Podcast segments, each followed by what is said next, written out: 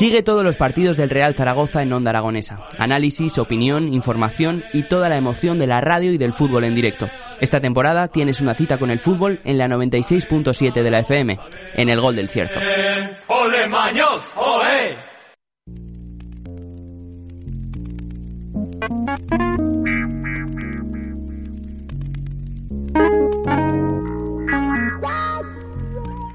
Son las 10 eh, y 41 minutos de la mañana y queridos amigos tenemos que informarles que a partir del día 23 de este mes de diciembre y hasta el 9 de enero tenemos una Navidad de cuento en el Teatro Arbolé. Estamos hablando del 20 Festival, una Navidad de cuento.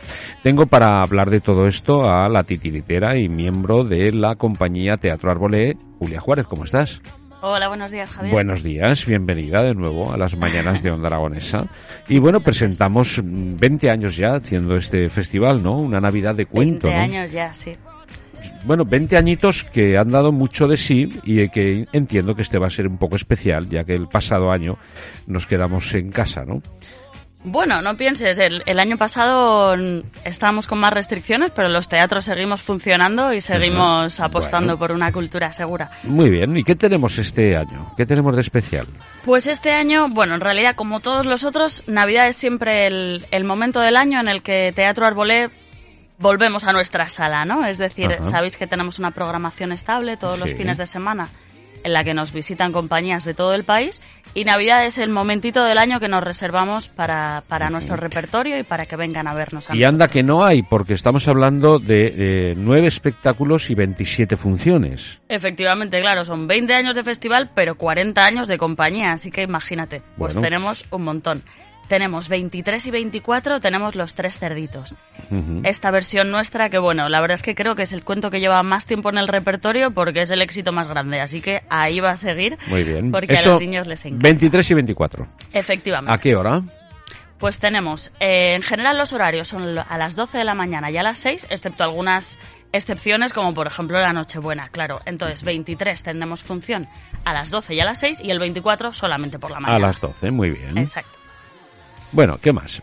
Tenemos el día 26 a la compañía Cibicibia, que es la pequeña ventanita que no hacemos nosotros, pero es el único espectáculo. Bueno, habrá magia. Efectivamente, es una compañía especializada en magia que nos plantea en este espectáculo un personaje principal de clown. Entonces va jugando ahí pues a los equívocos, a, a las torpezas propias de los payasos, introduciendo lo que es lo suyo, que es la magia, claro. Ajá, muy bien. Bueno, ¿y qué más? A ver, cuéntame toda la programación. 27 y 28 tenemos El Patito Feo, que es otra versión, porque hacemos los cuentos clásicos, pero obviamente las hacemos a nuestra manera.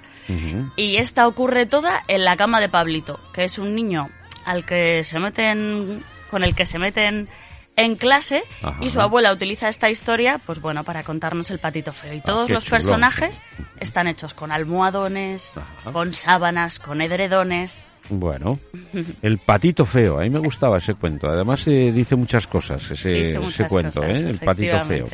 O sea que por muy feo que parezcas, eh, no te preocupes, que La diferencia es un valor siempre, claro que sí. Si te sabes apropiar de ella y desarrollarla, ¿verdad? Esa un es gran cisne la oportunidad. Al final, ¿no? Ese era el patito feo, qué bien, qué chulo.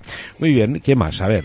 El 29 tenemos Amor de Cuentos, que es una historia de historias. Es una historia en la que podemos ver Em, la niña que regala albahaca de Lorca, el culito, el cuento del culito de Omar Pompeyo.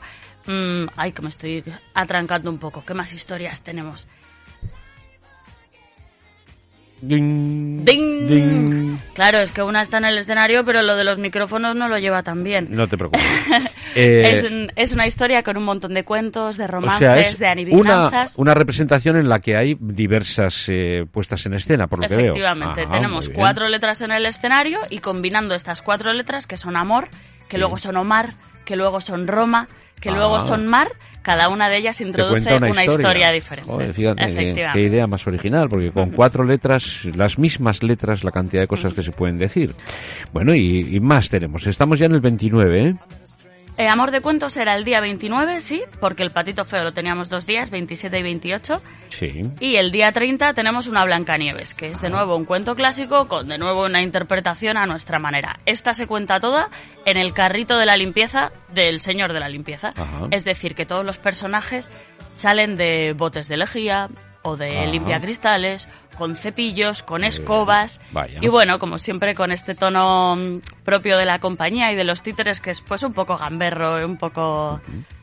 Nada que ver, obviamente, con las versiones dulcificadas de Disney, ¿no? Este es a nuestra manera. Ujú. El día 31 tenemos, eh, el día 31 y el 2, perdón, porque el 1 sí que no hay espectáculo, Ajá. tenemos Caperucita Roja. Muy bien. Eh, una historia hecha con objetos, pues por ejemplo la abuela es una lámpara. El, el lobo a veces es un títere y a veces es un actor. Vamos así como mezclando Qué varios chulo. lenguajes. Bueno, muchos clásicos, ¿no? Sí, la compañía ha hecho ya muchos años trabajando un poco en esta, en esta visión de recuperar los cuentos clásicos y darles siempre una vuelta, ¿no? Y reinterpretarlos y jugar con ellos. Ajá. Muy bien. El 3 y 4, mira, ahí no tenemos un clásico. Esta es la última producción de la compañía que se llama Un día en el teatro Ajá. y que es un espectáculo que que ideamos para que fuera una de las primeras eh, experiencias en un teatro para los más pequeños. Entonces queríamos dar pequeñas pinceladitas sobre el montón de cosas que uno se puede encontrar en un teatro. Em, desde em, haciendo un poco crecer a los personajes, digamos, ¿no? Pues primero solamente hay trabajo corporal, de mimo, hay un poquito de danza, aparece la voz, la palabra, y ahí Bien. van apareciendo pues los cuentos, los títeres, chulo, ¿no? el O sea, circo, como si fuera la una, música. una especie de taller, pero puesto en marcha, ¿no? Sí, efectivamente. Sí, sí, sí. De hecho, con este espectáculo tenemos también pues el proyecto didáctico en el que eso, ¿no? Pues planteamos a los niños diferentes talleres para trabajar un poquito el mimo, un poquito la voz, un poquito y así ir construyendo todo lo que es el Fenomenal. ¿En- teatral. ¿En qué ¿no? día estamos? Estamos ya en el 4. Nos queda el 5 y el 7, que tenemos Los Cinco Lobitos, Sí. que es esta canción tan conocida de Gloria Fuertes, eh, que utilizamos para contar que en los lobos, como en los niños, como en los adultos, como en todo lo demás, pues hay de todo. Y hay lobos terribles, que son los que conocemos de los cuentos, pero hay también lobos asustadizos, lobos soñadores, lobos dulces. Son cinco historias con cinco lobitos diferentes. Ajá. ¿Y, para acabar? Exactamente. Y el 8 y el 9 tenemos Leocadia y los ratones, que es el segundo espectáculo que hicimos eh, con el objetivo de, de promover la lectura y ocurre todo en una biblioteca. Con Ajá. una niña con la relación con Laurita, que es nuestra protagonista, y la relación con su con la bibliotecaria y cómo se van metiendo en diferentes cuentos, en diferentes libros.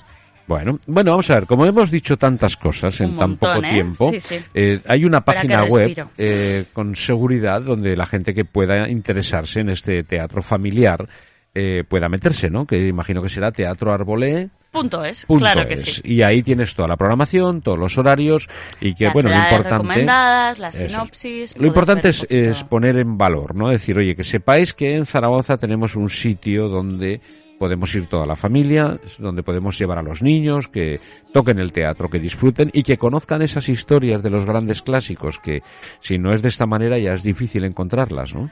Claro que sí, es una manera de vivirlos, pues bueno, que el teatro nos, nos ofrece ese, pues ese meternos dentro, ¿no? El que nos hablen los cuentos. Ajá. Y además, bueno, por supuesto es para que los niños disfruten, pero también para que los padres lo hagan con ellos, ¿no? Es un momento, pues para compartir en familia muy bonito. Oye, me ¿qué? gustaría, Dime, perdón.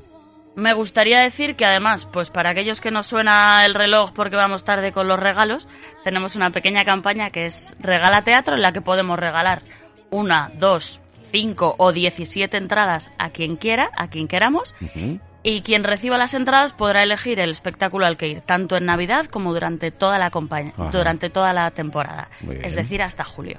Así que si queréis en esta página que ya hemos mencionado, que es teatroarbole.es, podéis meteros ahí y, Y y cotillar a- aprovechar esa oferta, que claro que sí, y hacer un regalo, un buen regalo. Claro, un cultura. regalo que es compartir un ratito juntos, Me parece conocer bien. el teatro. Oye, ¿cómo lleváis eh, desde el Teatro Arbolé que mm, eh, tenéis estos clásicos que no se deben de perder nunca, bajo mi punto de vista? ¿eh?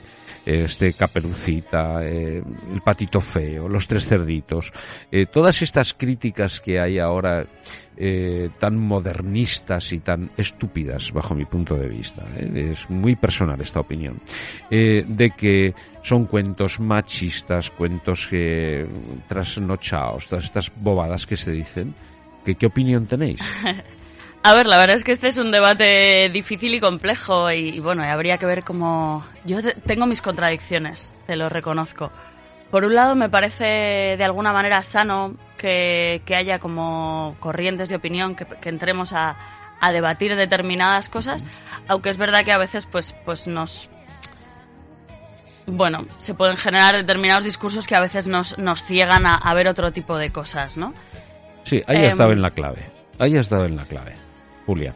Porque muchas veces eh, nos, nos ciega a ver la, el fondo de verdad que tiene todo eso, ¿no?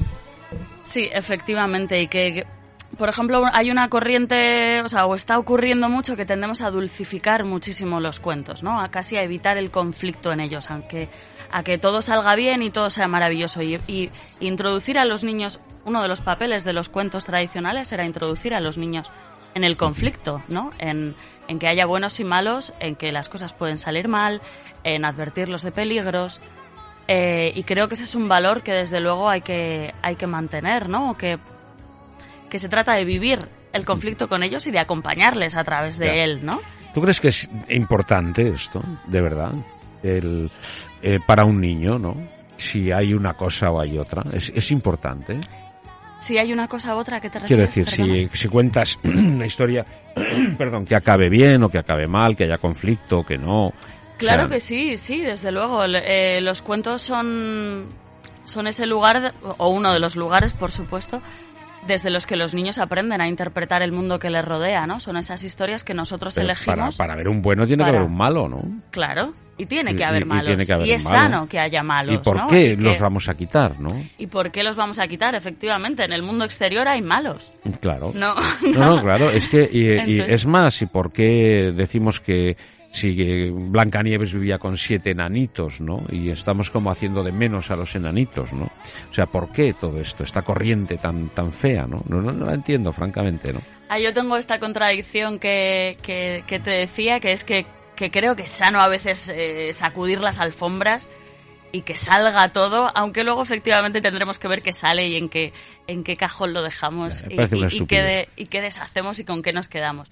Yo te diría que a veces también pensamos que, bueno, los cuentos tradicionales muchas veces tampoco son los que tenemos eh, ahora en la cabeza, sino que esos han pasado también por filtros y por filtros machistas y por filtros dulcificadores, que muchas veces para, para recuperar los cuentos tradicionales tenemos que irnos mucho más atrás de, de lo que ahora interpretamos como cuentos tradicionales. Eh, yo creo que lo estáis haciendo bien, Teatro Role, francamente. Y todas estas corrientes. Y bueno, sobre todo además los cuentos son para jugar con ellos. Nosotros unos los utilizamos tal cual, otros les damos la vuelta.